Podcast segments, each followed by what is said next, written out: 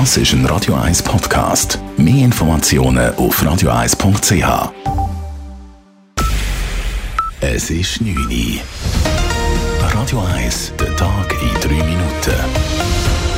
Mit dem Simon Schaffer. Beim Ausbau der erneuerbaren Energien schneidet die Schweiz im europäischen Vergleich schlecht ab. Von 28 Ländern belegt die Schweiz Platz 23 beim Solar- und Windstrom.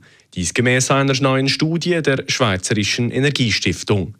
Das Problem sei, dass die erneuerbaren Energien in der Schweiz total blockiert würden, heißt es von Politikern und Politikerinnen von links bis rechts.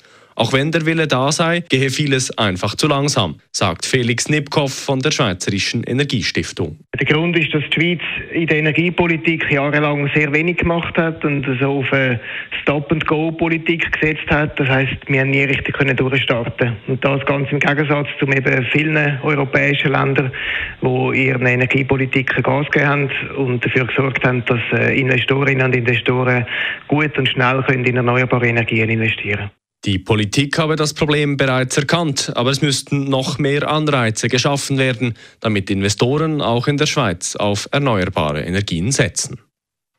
Der Schweizer Fußballverband setzt ein großes Zeichen in der Gleichstellung von Mann und Frau. Künftig erhält das Frauennationalteam die gleichen Prämien wie jenes der Männer, wenn es sich für große Turniere qualifiziert oder an Endrunden teilnimmt.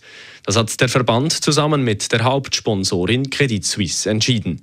Das sei ein ganz wichtiges Zeichen für die Zukunft, sagt Helena Drachsel, die Leiterin der Fachstelle für Gleichstellung im Kanton Zürich. Das ist ganz ein gewaltig großer Schritt und ein wunderbar freudiger Schritt. Und nachdem die Frauen ja wirklich alles in den Teams und präsent sind und so viel investiert haben zum dort sein, es ist ein Ja zu Fußballteams, wo egal wer man ist, die Schweiz stark macht und im Ausland fußballerisch repräsentiert. Und meine Freude ist unbeschreiblich. Es sei auch ein Zeichen an die Wirtschaft, dass gleiche Arbeit eben auch gleicher Lohn bedeuten sollte, so Trachsel weiter. Der Zürcher Verkehrsverbund ZVV schreibt auch im zweiten Pandemiejahr tiefrote Zahlen. Im Vergleich zum ersten Pandemiejahr 2020 fiel das Defizit im vergangenen Jahr mit 450 Millionen Franken nochmals deutlich höher aus. Im ersten Corona-Jahr hatten die verschiedenen Verkehrsunternehmen Reserven in Höhe von fast 60 Millionen Franken aufgelöst und dem ZVV ausbezahlt. Diese Unterstützungsgelder fielen im letzten Jahr weg. Gleichzeitig seien die Passagierzahlen auch im letzten Jahr weiterhin sehr tief gewesen. Man habe im Vergleich zum Tiefpunkt nur wieder drei Millionen Fahrgäste zugelegt. Dies seien immer noch rund 30 Prozent weniger als vor der Krise. Am Abend ist in einem Industriegebiet in Rebstein in St. Gallen ein großer Brand ausgebrochen. Wie die Kantonspolizei St. Gallen in einer Meldung schreibt, sei die Brandwarnung um 18 Uhr in der Notrufzentrale eingegangen. In Flammen steht ein Industriegebäude inklusive einer Wohnung. Der Brand habe sich zum Großbrand entwickelt, so die Kantonspolizei. Die Flammen haben mittlerweile auf eine zweite Halle übergegriffen.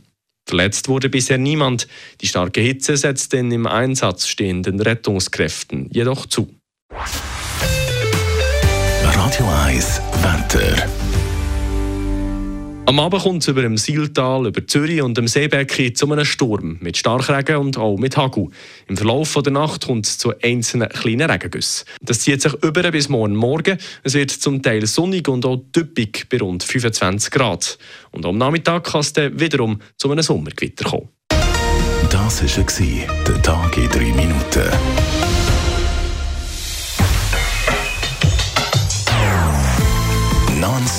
Non-Stop-Musik auf Radio 1. Bei uns klingt Musik einfach besser. Non-Stop. Radio 1.